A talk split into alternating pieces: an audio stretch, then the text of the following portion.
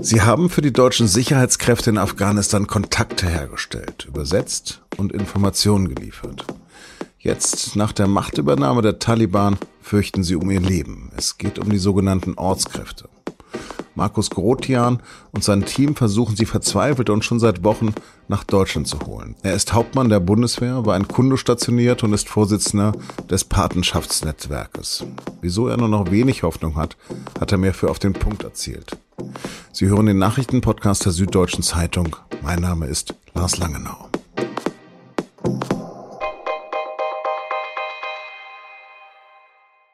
Bärtige Männer in Turban posieren am Präsidentenpalast in Kabul mit ihren Gewehren. Die Taliban danken Allah in den Aufnahmen des TV-Senders Al Jazeera für ihren unerwarteten Blitzsieg. Ein Anführer verkündet später großzügig eine Amnestie für diejenigen, die für die Regierung oder ausländische Kräfte gearbeitet haben. Aber das Misstrauen in der Gesellschaft gegen diese Gotteskrieger sitzt tief. In Panik sind tausende Afghanen mit ihren Familien zum Flughafen in Kabul geflüchtet. Ihre Hoffnung ausreisen. Hauptsache weg aus ihrem Land, das die Taliban jetzt wieder zu einem islamischen Staat machen wollen. Besonders viele dürften durch das Nadelöhr am Flughafen in Kabul es nicht mehr schaffen. Es gibt Berichte, dass der erste deutsche Rettungsflug am Montagabend offenbar nur ganze sieben Personen, Deutsche, in Sicherheit befördert haben soll. Dienstagmittag dann sollen mit dem zweiten Flug immerhin rund 120 Menschen ausgeflogen worden sein. Neben Deutschen diesmal wohl auch Bürger anderer NATO-Mitgliedstaaten. Von Ortskräften ist da noch keine Rede. Jedenfalls sieht das alles kopflos bis hilflos aus. Einzelne Oppositionspolitiker haben den deutschen Außenminister Heiko Maas schon zum Rücktritt aufgefordert. Dazu gleich Verteidigungsministerin Kram-Karrenbauer. Maas selbst sagt, wir alle, die Bundesregierung, die Nachrichtendienste, die internationale Gemeinschaft, wir haben die Lage falsch eingeschätzt. Und auch Bundeskanzlerin Angela Merkel entschuldigt sich. Wir haben alle, und da übernehme ich auch die Verantwortung, die Entwicklung falsch eingeschätzt. Und dann sagt am Dienstag auch noch Bundespräsident Frank-Walter Steinmeier in Berlin. Die Bilder der Verzweiflung am Flughafen Kabul sind beschämend für den politischen Westen. Umso mehr müssen wir jetzt zu denen stehen, denen wir durch ihre Arbeit und Unterstützung für ihren Einsatz verpflichtet sind. Wir erleben in diesen Tagen eine menschliche Tragödie, für die wir Mitverantwortung tragen. Eine politische Zäsur, die uns erschüttert und die Welt verändern wird. Kanada will jetzt bis zu 20.000 Flüchtlinge aus Afghanistan aufnehmen. Selbst Uganda nimmt auf Bitten der USA wohl 2000 Menschen auf. Und Deutschland hat zunächst einmal die Entwicklungshilfe ausgesetzt. Laut offiziellen Angaben sollen es erst 1900 Ortskräfte nach Deutschland oder in sichere Drittländer geschafft haben. Laut mehreren Medienberichten geht Merkel wohl davon aus, dass Deutschland rund 10.000 Personen aufnehmen wird. Das sind dann wohl die Ortskräfte plus ihre Familien und andere bedrohte Menschen. Viel zu spät sei mit der Evakuierung begonnen worden, meinte Markus Grotian, der Vorsitzende des Patenschaftsnetzwerkes Afghanische Ortskräfte. Und mit ihm habe ich heute Mittag am Telefon gesprochen. Herr Grotian, ich habe mal bei den Meldungen der Nachrichtenagentur zurückgeschaut und Ihren ersten eindringlichen Appell zur Eile gesucht. Also, dass Ortskräfte schnell evakuiert werden können. Gefunden habe ich da eine Meldung vom 29. Juli, also vor mehr als zwei Wochen. Sind Sie denn nur auf taube Ohren gestoßen? Äh, gefühlt äh, habe ich das äh, angesprochen oder wir als Partnerschaftsnetzwerk haben das angesprochen. Schon seit drei äh, oder vier Monaten habe ich äh, mich, wenn ich mich da dunkel richtig entsinne. Ähm, wir haben verschiedene Ministerien, die Kanzlerin angeschrieben, haben äh, gesagt, wir haben hier Konzepte, wir haben Ideen, wie man den Ortskräften helfen kann. Äh, alles, was wir brauchen, ist ein bisschen politischer Wille und ein bisschen Geld.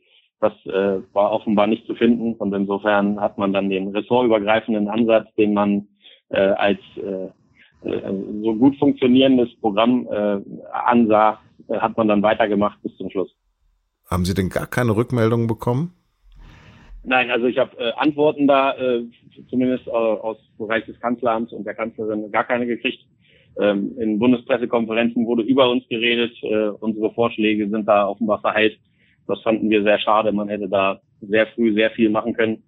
Äh, und je später es wurde, umso weniger wurden die äh, Optionen, bis wir dann unser Geld äh, nehmen mussten, um sichere Häuser in Kabul zu mieten. Dafür fehlte uns dann das Geld für, um, um Flugzeuge zu chartern. Ähm, als wir das Geld für Flugzeuge zum Chartern hatten, ist der Flughafen in Kabul dicht gewesen und äh, das Ende ist bekannt. Jetzt haben Sie gerade ein paar Interviews ja gegeben und sehr, sehr dramatisch war das gerade im, im ZDF. Da haben Sie gesagt, ähm, dass derzeit die Taliban nach Ortskräften auch suchen. Wie kann man sich das konkret vorstellen? Ja, es äh, gibt Besuche in den Häusern, äh, in denen wir bis gestern noch unsere Ortskräfte äh, teilweise untergebracht haben. Ähm, ich äh, möchte da jetzt auch nicht zu sehr ins Detail gehen, weil das weitere Menschenleben gefährden würde. Ähm, es äh, ist gefährlich für die Menschen dort und wir haben die ja immer noch nicht raus, sondern die sind ja immer noch da und auch Menschen, die denen geholfen haben. Deshalb möchte ich da jetzt nicht weiter drauf eingehen. Aber hatte man wohl in Berlin gedacht, es bleibt noch Zeit? Wie konnte denn die Bundesregierung zu so einer falschen Lageeinschätzung kommen? Ja, das, äh, ich finde immer, man sollte eine, einen Plan haben für äh, den, äh, den Normalfall, wie man sich das so hofft, aber halt auch einen für den äh, Schlimmstfall, Worst-Case-Szenario. Das äh, habe ich hier leider vermisst. Ich äh, hätte mir sonst äh, auch äh, schon immer vorgestellt, dass die Ortskräfte vor unseren eigenen Truppen abgezogen äh, werden und dass die rausfliegen. Das hat man alles nicht für nötig erachtet und dachte, man kann das hinterher organisieren irgendwie. Und man sieht, dass das dann halt darauf abhängt, davon abhängt, wie der Kriegsgegner, auch wenn das ja offiziell alles kein Krieg ist, ähm, aber wie der Gegner dann mit seiner eigenen Planung äh, uns in die Parade fährt. Vor zwei Wochen haben Sie in der Süddeutschen Zeitung in einem Interview gesagt, ähm, die Regierung hätte den moralischen Kompass völlig verloren. Wen in Berlin machen Sie denn für das offensichtliche Versagen verantwortlich? Das Hütchenspiel mögen andere betreiben. Ich halte nur das Verhalten Deutschlands in, in Gänze. Hier ist ein ressortübergreifender Ansatz gewählt worden. Den verantworten mehrere äh, Häuser, den verantwortet eine Regierung. Und dass man das so aufgesetzt hat, und daran festgehalten hat bis zum Schluss, dass Bürokratie Vorrang hat vor Menschlichkeit und vor dem Ziel, Menschen zu retten. Das sehen wir hier ganz deutlich und das äh, spüren wir teilweise heute noch jeden Tag. Und das sind einfach Rahmenbedingungen, da äh, fasse ich mir an den Kopf. Wenn, äh, wenn dann der Datenschutz oder die, die eigene Ressortzuständigkeit über Menschenleben geht, dann habe ich da ein ganz anderes Verständnis und da verliere ich auch jede Kompetenz die Aussichten, auf afghanische Ortskräfte ähm, zu retten, werden ja jetzt immer schlechter, fast aussichtslos. Wie gehen Sie damit persönlich um? Solange es Hoffnung gibt, sind wir guter Dinge, auch wenn das wirklich schwarze Stunden waren in den letzten 48, die Hilferufe, die man so hört und wo man dann irgendwann der Meinung ist, man kann da nicht mehr helfen. Jetzt ist der Flughafen offenbar wieder operationell im militärischen Teil. Es gibt wieder einen Sonnenschein und den versuchen wir zu nutzen, um irgendwie so möglich zu machen, dass Ortskräfte, die äh, für uns lange Jahre gedient und gearbeitet haben, in Flugzeuge steigen können und in Sicherheit gebracht werden. Welche Aufgabe kann denn dann bei Ihr Netzwerk noch haben? Wir haben den Kontakt zu den Ortskräften. Wenn die in irgendeine Maschine steigen sollen, dann müssen wir wissen, wann, wie, wo und dann gehen die dahin. Äh, wie die dahin kommen, ist eine spannende Geschichte in einer Stadt, die von den Taliban besetzt ist wann und wo, äh, das ist alles spannend und vor allem äh, wer, denn äh, unsere Bürokratie malt ja weiter, ist ja nur weil jeder, nur weil jemand in unserem Safe Houses war, ist er ja nicht antragsberechtigt, nur weil jemand äh, einen äh, irgendwann mal für uns gearbeitet hat, ist er ja nicht antragsberechtigt oder nicht zwingend darf er dann in irgendeinem Flugzeug. Da sind ja die Bürokraten, die malen da ja langsamer.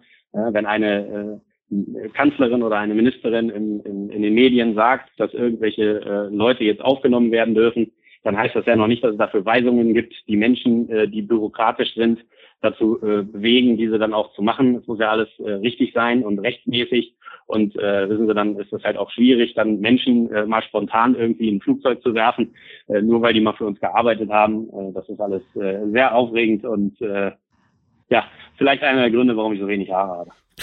Warum, was sagen Sie denn jetzt diesen verzweifelten Menschen, mit denen Sie telefonieren? Also raus aus dem Safe House und dann? Untertauchen, abwarten. Solange der Flughafen noch funktioniert, gibt es Hoffnung. Wie man da hinkommt, muss man sehen im Einzelfall. Wir versuchen zu informieren, wen wir können, wie wir können, an wen wir noch heranreichen mit den Informationen, die wir dann haben aus Medien, der Operationsplanung der Bundeswehr und allen Quellen, die wir so haben und vorliegen haben, versuchen wir das Möglichste zu machen, um noch so viele Menschen wie möglich zu retten. Führende deutsche Politiker, vor allem aus der CDU, betonen ja gerade immer wieder, dass sich 2015 nicht wiederholen dürfe. Also die unkontrollierte Masseneinwanderung. Wie empfinden Sie diese Sätze? Wirklich, äh, da steigt mein Blutdruck, warum jetzt hier gleichzeitig äh, mit, mit der Thematik Ortskräfte äh, die Flüchtlingswelle äh, herbeigeredet wird. Das äh, ist mir persönlich ein Graus. Aber die, eine andere Zahl, die auch mit zwei anfängt, die macht mich viel, äh, viel unzufriedener. 2500, das wird mir jetzt immer erzählt von der Kanzlerin und von äh, der Ministerin, dass das die Ortskräfte wären und dass davon ja die meisten schon in Sicherheit wären und es würde jetzt nur noch um irgendwelche Hilfsorganisationen geben. Das sind nachweislich falsche Zahlen. Äh, wir haben hier äh, über 8000 Ortskräfte, die wir zurückgelassen haben mit ihren Familienangehörigen. Und wenn man da Zahlen äh, runter reduziert, damit das hinterher schön aussieht, dann mag man das tun, aber es sind Menschenleben, mit denen wir ständig in Kontakt sind und mit denen noch genug Journalisten Gott sei Dank in Kontakt sind. Und es kann bezeugt werden, dass es da mehr Menschen gibt, die wir zurückgelassen haben. Und äh, da kann es mir, äh, ja, weiß ich nicht, bei solchen Aussagen, äh, auch da verliere ich den, äh, verliere ich die Nerven langsam. Was glauben Sie denn, um wie viele Personen es sich noch handelt? Wir haben circa 7.000, 8.000 äh, Seelen zurückgelassen. Und das sind nur die direkt Beschäftigten ohne Subunternehmer. Da kommen noch mehr dazu. Äh, der Bauer der Kirche, äh, dem wir lange genug über den, wo wir drüber geredet haben, der nicht antragsberechtigt ist und für den es keine Hilfe und Rettung geben wird. Das sind alles Sachen, da muss man sich wirklich fragen, ob es nicht sinnvoll wäre, ein Konzept aufzulegen, wo man vorher sich überlegt, welche Ortskräfte wie geschützt werden, wie machen es andere Länder, die Amerikaner haben zum Beispiel ihr Special Interest Visa auch geöffnet für Subunternehmer, nachdem man da auch angefangen hat, viele Subunternehmen zu beschäftigen, äh, einfach um Truppen äh, zu reduzieren. Äh, das ist ja auch okay. Wenn ich sage, ich brauche äh, gewisse Fähigkeiten, sind nicht von Soldaten zu erbringen. Die Reinigung im Feldlager, die Waffe etc., das können, kann ausgelagert werden. Äh, umso effizienter und wirkungsvoller ist die Truppe im Raum. Aber dass man dann nicht den nächsten Schritt sagt und sagt, also jemand, der als Subunternehmer uns Dienstleistungen stellt, wenn der dann hinterher umgebracht werden soll, dann hat er wenigstens ein Antragsrecht. Das äh, erschließt sich mir nicht. Herr Grotian, haben Sie vielen Dank für Ihre Zeit und Ihr Engagement. Ich danke Ihnen. Und jetzt noch Nachrichten.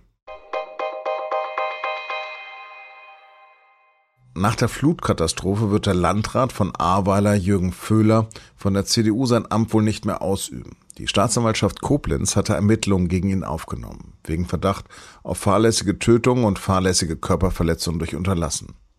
In einer Mitteilung der CDU heißt es jetzt, Föhler könne krankheitsbedingt sein Amt absehbar nicht mehr ausüben. Er selbst hat sich dazu nicht geäußert. Millionen Pendler und Reisende werden wohl bald von einem erneuten tagelangen Stillstand im deutschen Schienenverkehr getroffen. In einem SZ-Interview kündigte GDL-Chef Klaus Weselski an, die Bahnstreiks noch ausweiten zu wollen.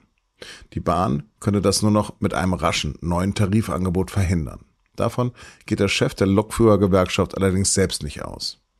Möglich erscheint jetzt auch ein erneutes monatelanges Tauziehen wie in den Jahren 2014-15. Damals hatte die GDL die Bahn erst in mehreren Streikwellen in die Knie gezwungen, die sich über Monate gesteigert haben.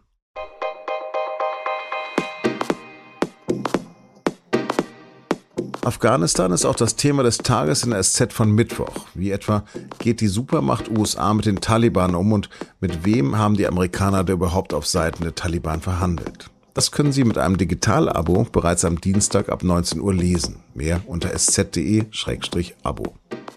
Das war auf dem Punkt. Redaktionsschluss war 16 Uhr. Vielen Dank fürs Zuhören. Tschüss, bis morgen und dann mit einem interessanten Gespräch darüber, woher die Taliban kommen und wer sie anführt.